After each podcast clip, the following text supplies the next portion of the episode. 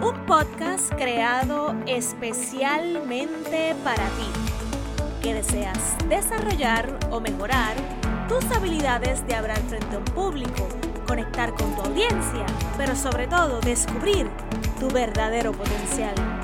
¿Listos para esta aventura? ¡Yes! ¡Qué bueno! Porque este episodio acaba de comenzar.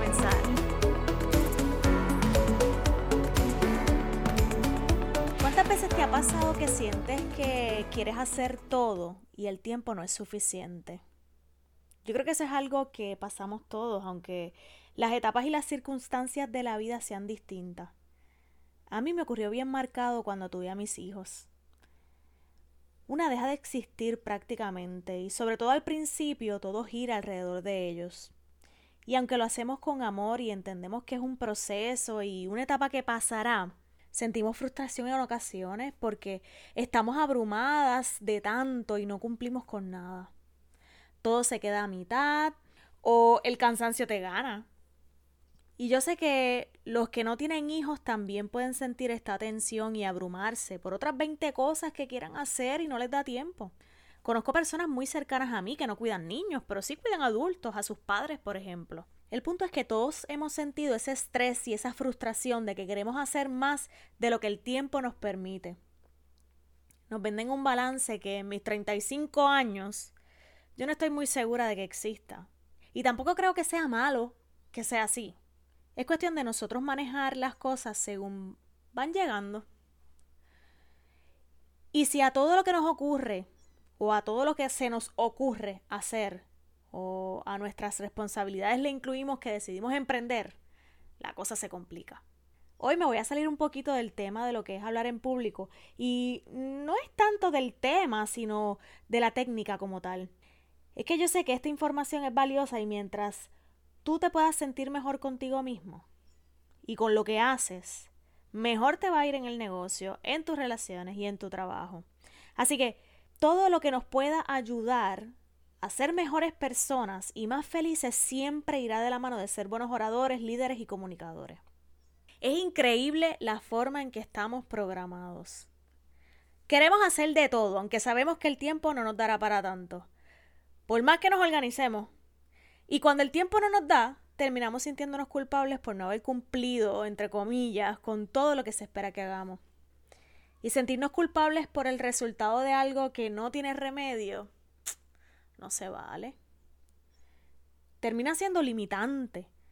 Terminas renunciando a la mayoría de las cosas y por lo regular tus sueños, tus metas, tú mismo, quedas en último lugar esperando a que te dé tiempo. En esa búsqueda de balance y de tratar de cumplir con todo, uno empieza a buscar alternativas, crear rutinas, desarrollar hábitos que te ayudan a lograr ese resultado. Sin embargo, yo no sé si a ustedes les pasa, pero a veces yo siento que termino una cosa y cuando creo que voy a ponerme al día en las otras, aparece una nueva y así nunca estoy al día. Lo primero que he tenido que aprender a cantazo es identificar las oportunidades que no se pueden dejar pasar en el momento en que se presentan y las que pueden esperar a otro momento. Y esas que pueden esperar, tienes que aprender a decir que no en ese momento y enfocarte en lo que realmente es urgente o te eleva o te ayuda a lograr alguna meta que tenías en cualquier faceta de tu vida. Yo en esa búsqueda, en esa crisis, en esa tensión, encontré un libro que me ayudó un poco a organizarme, pero más que nada me ayudó a entender que yo tenía que dejar de sentirme culpable por no lograr el utópico y casi imposible balance. Este libro me enseñó una nueva perspectiva del balance. El libro se llama Elige 3 y lo escribe Randy Zuckerberg. Y sí, ella es la hermana del creador de Facebook. Incluso en su libro habla sobre su experiencia y contribuciones de ella a lo que fue o lo que es hoy Facebook. Y está súper interesante lo que habla sobre este tema. Pero en fin, Elige 3 es un método que ella sugiere en el que todas las facetas de tu vida se pueden combinar de tal forma, y cito, que vivir sesgados o desbalanceados se convierte en la manera de equilibrar a largo plazo tus responsabilidades y metas. En este método, ella lo que nos sugiere es que aprendamos a priorizar y a elegir lo que quieres cumplir sin sentir culpa. Hoy solo te daré el resumen del método, pero si tú te sientes como yo en algún momento abrumada y sin saber cómo manejar todas las responsabilidades, yo te recomiendo que adquieras el libro porque entra mucho más en detalle de lo que yo podría decirte en este episodio. En su método, ella establece cinco categorías principales y por lo menos yo me sentí muy identificada con las categorías y yo creo que cubren muy bien todas las facetas. Las cinco categorías principales son trabajo, amigos, familia, sueño y fitness. En la categoría de trabajo, ella incluye todo lo relacionado a los proyectos a los que le dedicas tiempo, a tu trabajo regular, tu emprendimiento, un proyecto de vida que tengas, estudios, internados, experiencias laborales, por ejemplo. En la categoría de amigos es donde ella incluye lo divertido, la salida, distraerte en algo distinto, todas esas personas con las que compartes buenos momentos y actividades fuera de lo que son tu familia o tu trabajo.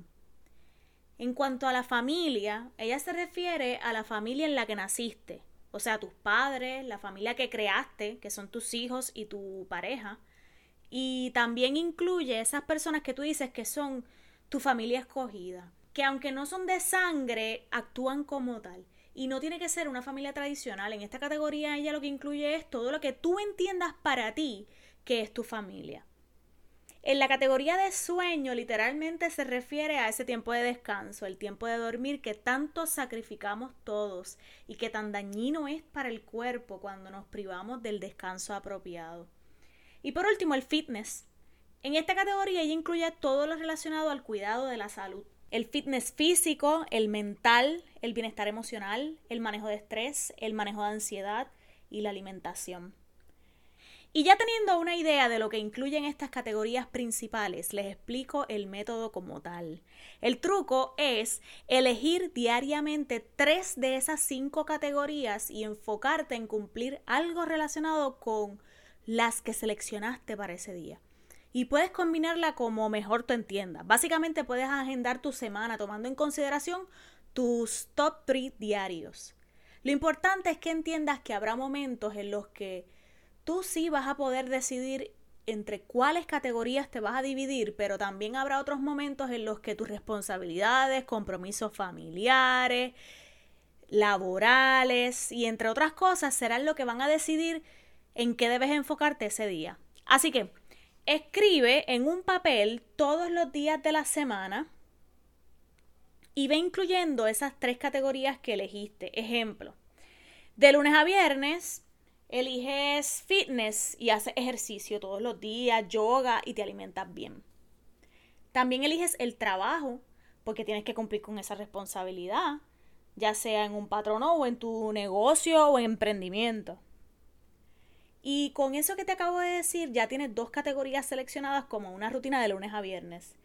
Entonces la tercera categoría la puedes variar entre el sueño, los amigos y la familia. Por ejemplo, compartes con tus amigos los viernes, puedes tener algún date con tu pareja en la semana, en la noche, en cualquiera de los días, tener algún compartir con tus padres o familiares cercanos, sacas la tarde luego del trabajo para jugar con tus niños un rato, y los fines de semana o días libres como tal, puedes elegir el sueño a tu familia o a los amigos como tú elige tres. Hazlo. Créeme que no te vas a arrepentir. Como dice Randy en este libro, puedes tenerlo todo, pero no todos los días. Y por lo menos a mí, el saber eso me da mucha paz y me anima a evaluar en lo que estoy invirtiendo mi tiempo y cómo logro dividirme entre todas las categorías. Lo importante es ser fiel a lo que quieres dedicarle tiempo ese día.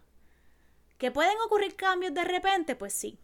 Pero ya sabes que lo que tuviste que sustituir ese día, tienes que incluirlo otro día en tu Elige 3. Haciendo este ejercicio retroactivo de tu semana anterior te va a ayudar a identificar qué categorías de tu vida se sacrificaron o descuidaste esa semana y a cuáles le dedicaste más tiempo de lo planificado.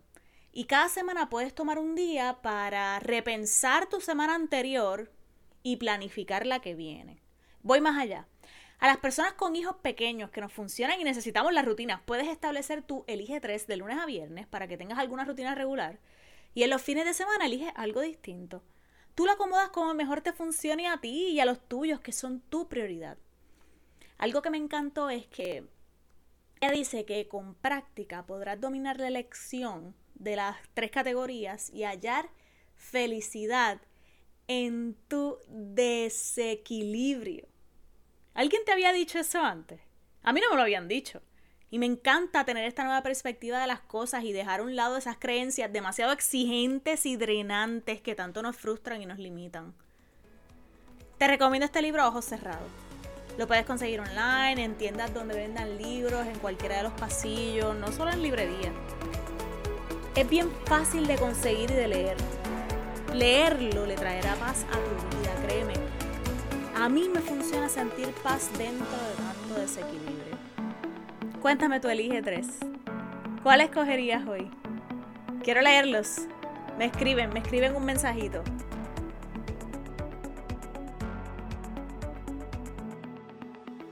Búscame en las redes sociales bajo Elocuencia PR o Elocuencia el podcast para más contenidos como este. Comparte este episodio y recuerda dejarme tu reseña en iTunes para que este podcast les llegue a más personas con el mismo deseo que tú de desarrollar sus habilidades de hablar en público. Yo te veo la semana en las redes y te espero el próximo martes por aquí para una nueva dosis de elocuencia.